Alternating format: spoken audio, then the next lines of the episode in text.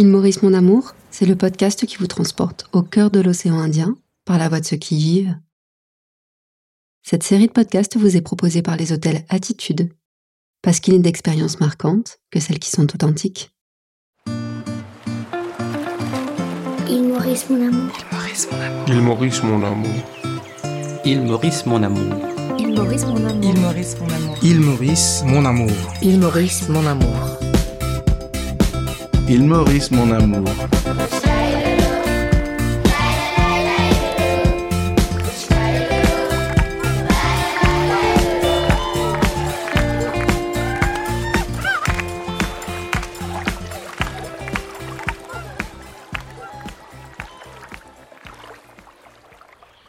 Il n'y a pas de petite violence.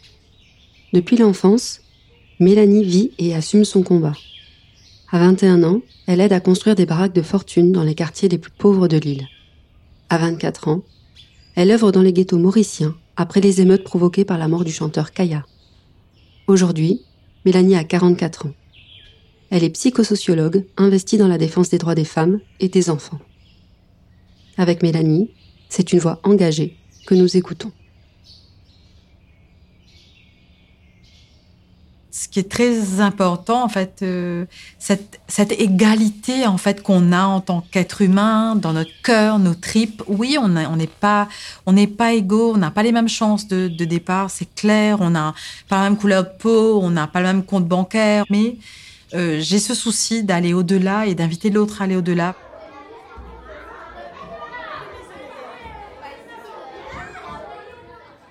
Euh, Je m'appelle Mélanie. J'ai 44 ans, je suis psychosociologue. Je suis très engagée dans, dans mon pays, dans la lutte contre les inégalités sociales. Je suis aussi maman, je suis euh, citoyenne mauricienne à 2000%. Alors, enfant à l'île Maurice, on ne peut pas parler d'une enfance à l'île Maurice, euh, parce qu'il y a tellement de différentes manières de vivre, euh, d'être enfant à l'île Maurice. Mais moi, mon enfance à l'île Maurice a été euh, assez privilégiée. J'ai eu bah, la chance d'avoir à manger tous les jours, d'aller dans une école euh, dans laquelle il n'y avait pas de violence, euh, d'être soignée correctement. Donc une enfance privilégiée par rapport à, la, à la majorité des enfants mauriciens. Et, et tout en étant quand même très consciente en fait des, réalités euh, d'autrui au- autant que j'en avais accès en tous les cas en tant qu'enfant.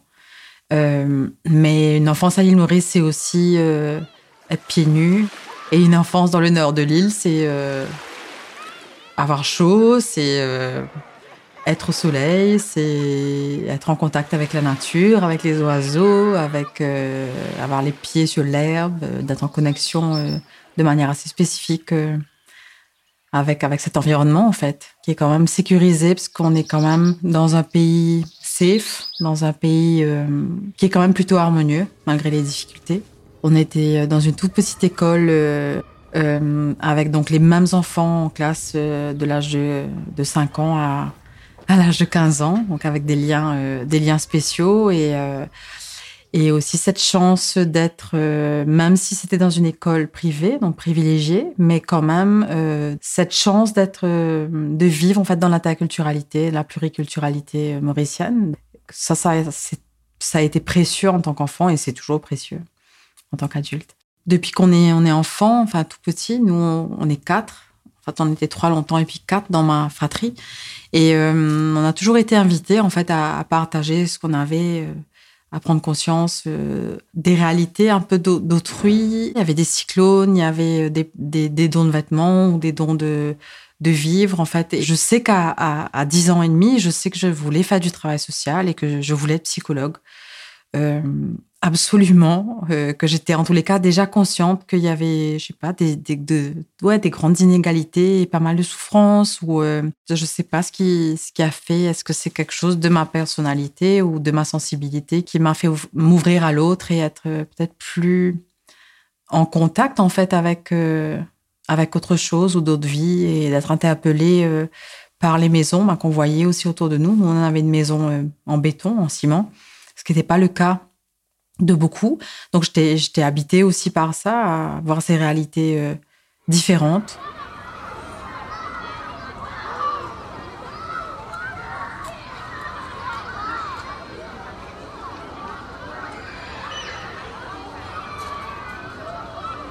Il y a eu des rencontres en fait euh, qui ont changé euh, ben, celle que je suis et heureusement. Oui, il y a eu beaucoup, il y a eu des rencontres, il y a eu des rencontres en amitié, euh, beaucoup. Ça a été hyper précieux dans dans ma vie euh, parce que il y a pas si longtemps, euh, une copine euh, hindoue m'a dit euh, ton seul défaut c'est euh, d'être blanche.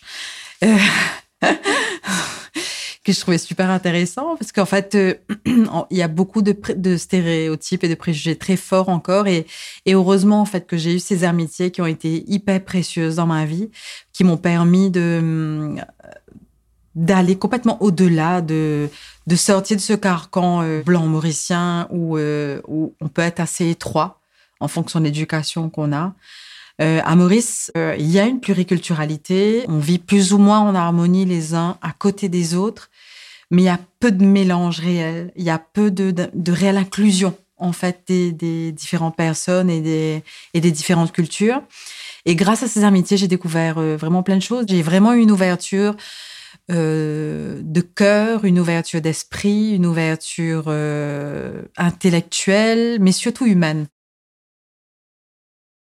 arrivé oui au lycée où donc j'avais vraiment plusieurs amis de différentes communautés et je suis sortie avec un hindou ça fait 26 ans donc ça ça date un peu le contexte était était autre. Mais euh, oui ça a été compliqué euh, même si ça a été très dur parce que ce que j'ai pu entendre de, de différentes personnes proches euh, qui ont en tous les cas eu le courage de me dire ce qu'ils pensaient ça a été dur ça a été des propos très durs et, ça ça a été aussi une expérience de vie qui a été très riche très forte en fait d'aller au-delà de, ce que je pouvais avoir entendu ou, appris pour euh, vivre ce que j'avais envie de vivre, ce qui me semblait important, ce qui avait du sens, et de voir surtout au-delà de, au-delà de, ouais, de, l'éducation, de ça effectivement à 17 ans, euh, ça a été, c'était une expérience riche.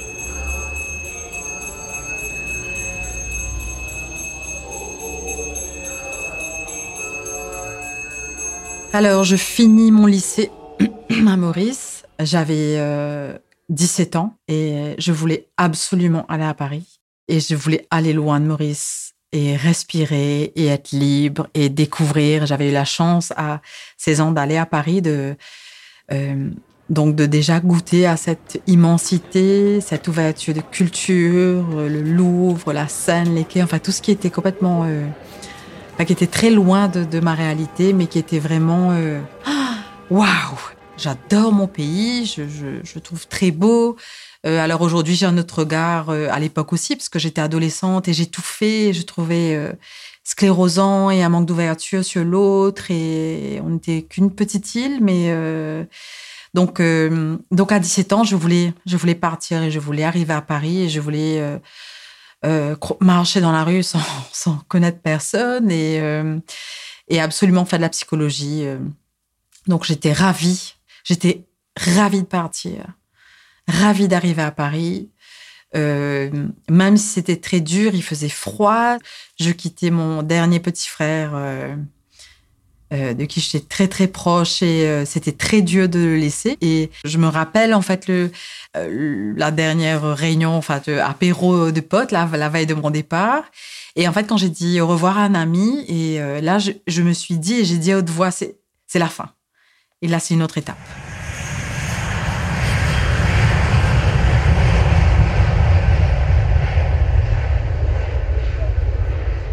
Arrivé à Paris, quand on a 17 ans et qu'on est mauricien, euh, c'est beaucoup de, ben, de chance, donc de gratitude par rapport à, cette expérience et cette ouverture, et, et, très difficile aussi parce que parce qu'on passe des heures à la préfecture et que avec les papiers qui sont jamais assez bien ou assez remplis, c'est très dur aussi de, pour moi en tous les cas, ça a été très dur de faire face à, à ce climat euh, rude et euh, surtout au-delà du climat, donc ce froid, euh, mais cette absence de lumière en fait. Ça, ça a été très dur de.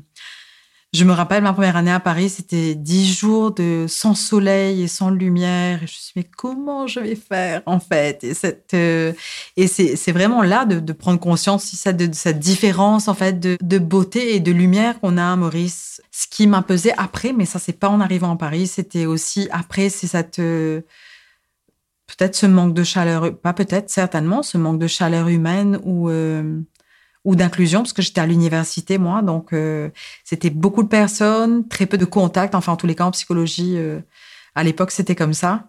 Bon mais après c'était euh, ben oui ben tu ouvres ta bouche et puis euh, ben les gens rient de, de mon accent mauricien euh, parce que parce que c'est un accent qui est autre et pour autant je il y avait vraiment cette beauté de cette ville et de cette chance aussi d'aller écouter des concerts, euh, que ce soit dans les églises, sur les quais. euh. Je me rappelle ma première année, j'étais dans un foyer, mais en allant euh, marcher jusqu'à la Seine, sur le pont Alexandre III, c'était juste tellement beau et, et ça venait souvent contre la beauté de Paris et cet accès à la culture et à juste passer au détour d'une ruelle, de voir une expo.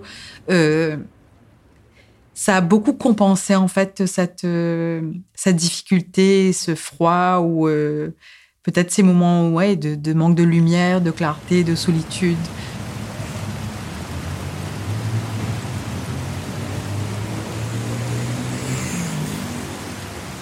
Les, mes études de psychologie ont aussi coïncidé avec, euh, et heureusement d'ailleurs, avec une grosse remise en question aussi.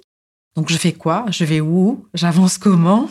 De quelle manière en fait? J'avais cette grosse remise en question et je me disais, ben, je commence mes études de psycho à, à 17 ans et puis j'aurais terminé à 21 ans et, et qu'est-ce que je fais? Qu'est-ce que j'ai compris? Et qu'est-ce que j'ai compris de la vie?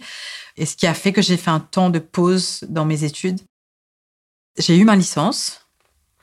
Euh, j'ai fait une demi-maîtrise et, là j'ai tout plaqué en plein milieu pour aller faire du travail social. Donc à la base je voulais aller en Afrique et, euh, et finalement je suis allée à Madagascar. J'habitais dans un centre de sans-abri, je donnais cours de français, je travaillais dans une garderie et en prison.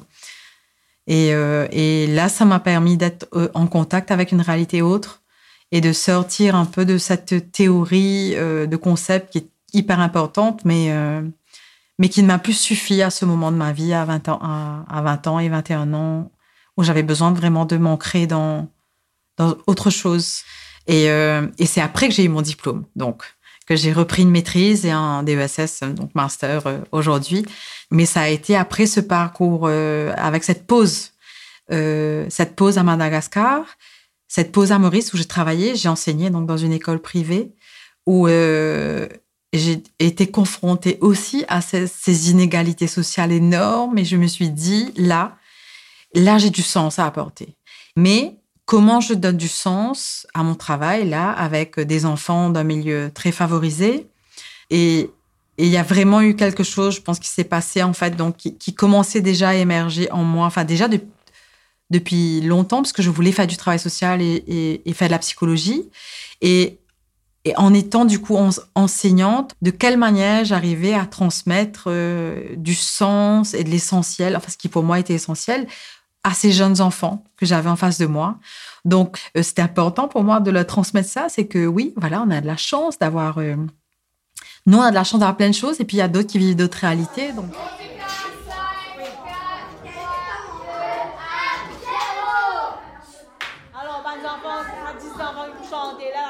Alors, mon message par rapport à certains parents de l'école du Nord, euh, déjà celle que j'étais à poser question, parce que je suis arrivée un jour et je m'étais rasé la tête. Donc, déjà, ça pouvait heurter par rapport à, ce que je pouvais dégager hein, avec des longs cheveux blonds et puis du jour au lendemain, une tête rasée. Et puis, une prof, euh, oui, qui, qui avait ce souci, c'était de dire. Euh, on est dans un pays où il y a plein de réalités différentes, on est dans des familles et on a il y a plein de familles différentes, euh, de couleurs de peau différentes, de religions différentes, de manières de manger, de voir différentes, et, c'est une richesse. Donc c'était, en tous les cas, c'est ça qu'à bon, 21 ans, 22 ans, je voulais transmettre en tant qu'enseignante. Et en parallèle donc de ce travail, je, ben, je faisais beaucoup de travail social aussi, donc sur le terrain pour connaître un peu cette réalité de dans quoi les, les gens vivaient à Maurice et dans quoi les enfants vivaient à Maurice. Et on a créé un groupe aussi de, de copines euh, après les émeutes en 99, les émeutes de Kaya, où il y avait beaucoup de haine euh, raciale, euh, intercommunautaire et avoir travaillé. Donc c'était les samedis, enfin deux samedis par mois, on était euh, avec les enfants aussi pour euh, recréer ces liens et euh, des enfants de milieux très défavorisés aussi, mais là où il y avait eu des émeutes ou là où les émeutes, par exemple à Goodland, ça avait été aussi très forte. Donc de quelle manière on recrée du lien à travers l'art ou à travers les chansons, à travers les jeux? Donc ça a été, oui, toujours là en, filigrane de ma vie. On a été quatre pendant presque deux ans. Franco-mauricien a travaillé à Goodlands. On avait plein d'enfants, un samedi sur deux, en activité. Bien sûr que ça, ça, les préjugés, stéréotypes sont, ont été très forts et, le sont toujours euh, pour certains, d'arriver, d'être franco-mauricienne, d'être blanche là et de euh, éventuellement bah, d'a- d'avoir une voiture ou euh, ou de parler créole, peut-être avec un accent euh, ben, plutôt blanc mauricien, euh, parce que c'est pas tellement franco-mauricien qu'on qu'on dit ici, c'est plutôt blanc, blanc mauricien ou blanc. euh, et ce qui est très important, en fait, cette, égalité en fait qu'on a en tant qu'être humain dans notre cœur, nos tripes. Oui, on n'est pas, pas égaux, on n'a pas les mêmes chances de, de départ, c'est clair. On n'a pas la même couleur de peau, on n'a pas le même compte bancaire, mais euh, j'ai ce souci d'aller au-delà et d'inviter l'autre à aller au-delà. Et c'est ça que les gens ont senti, euh, les parents, en fait, à Goodlands. On était avec eux et en train de faire des activités avec leurs enfants et on était là avec. Et être avec est un- une composante importante dans, dans ce en quoi je crois.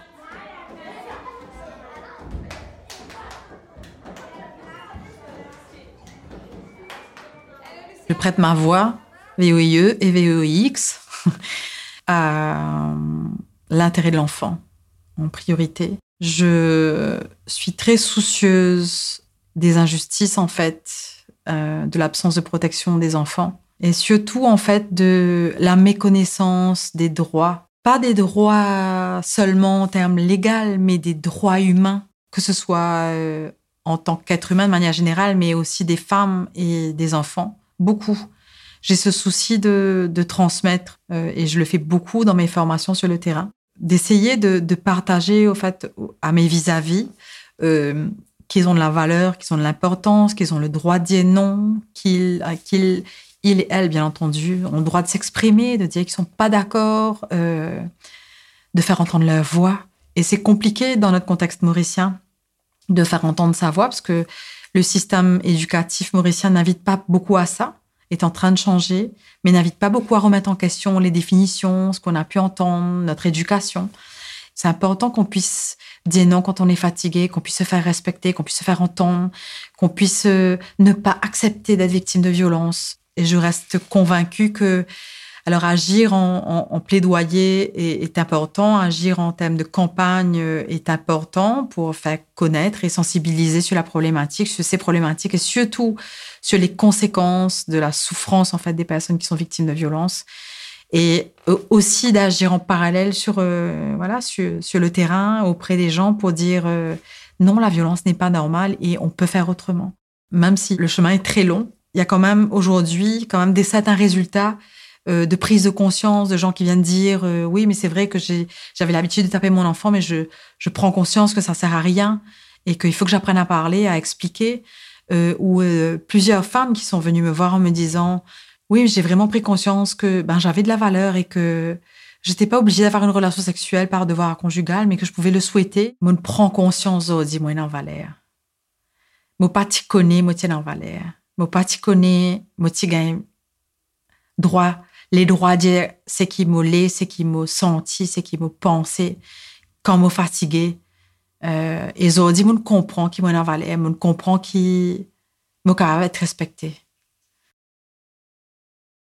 Aujourd'hui, en fait, c'est vraiment ma voix, donc VOIE, et ma voix VOX, parce que je j'ai vraiment ce souci de ne pas me taire, en fait, dans les situations de violence et euh, de ne pas être complice de ces situations de violence et d'essayer de, ce que je peux à mon niveau, peut-être à ma place de psychosociologue, à ma place de citoyenne ou d'éducatrice, de maman, de dire on peut faire autrement et on doit faire autrement. Avec une population de 1,2 million, avec 306 000 enfants dans notre République, on est capable de faire autre chose et, on est capable de faire un changement et d'apporter un changement. Être psychosociologue à Maurice est fondamental pour moi. Une meilleure compréhension des problématiques euh, permet d'outiller les gens, en fait. Euh, et, dans la violence, par exemple, le fait, les recherches montrent bien que la prise de conscience de la souffrance des personnes victimes euh, augmente la, les chances de diminution de récidive. Donc, en fait, plus on est en train, en fait, de dire aux gens, mais les, la violence, c'est grave. Une claque, ça fait des dégâts sur un enfant. Ça fait des modifications chimiques de l'ADN et les paroles humiliantes peuvent détruire les neurones chez les enfants. Et de venir transmettre ces informations aujourd'hui contribue à une prise de conscience de, OK, euh, je prends conscience de ça et, et on peut faire autrement.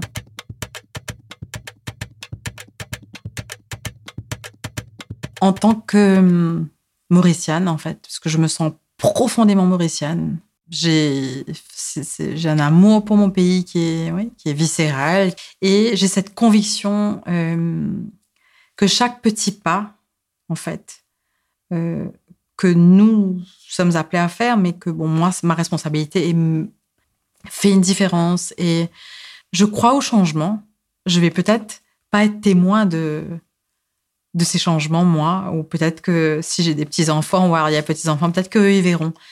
Mais je crois vraiment foncièrement au partage, à la transmission, donc euh, à l'empowerment, en fait, des gens d'avoir contribué à, ce que quelqu'un, parce que c'est l'autre qui est en chemin, mais avoir été juste témoin de vie de, certaines personnes qui auront pris conscience qu'elles ont de la valeur, elles, ils, en tant que personnes, euh, qu'ils ont de la valeur et qu'ils méritent d'être aimés et qu'ils méritent d'être respectés et qu'ils méritent d'être protégés. Alors oui, j'ai gagné.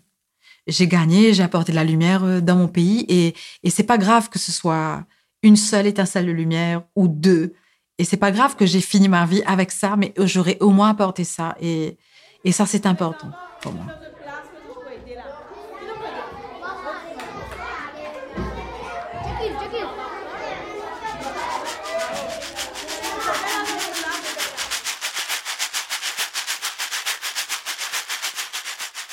Si vous avez aimé découvrir l'île Maurice à travers la voix de Mélanie, dites-le nous avec des étoiles et retrouvez-nous dans 15 jours avec Amrich ce podcast des hôtels Attitude a été conçu par Fleur Chrétien. Il Maurice mon amour. Il Maurice mon amour. Il Maurice mon amour. Il Maurice mon amour. Il Maurice mon amour. Il Maurice mon amour. Il Maurice mon amour. Il Maurice mon amour.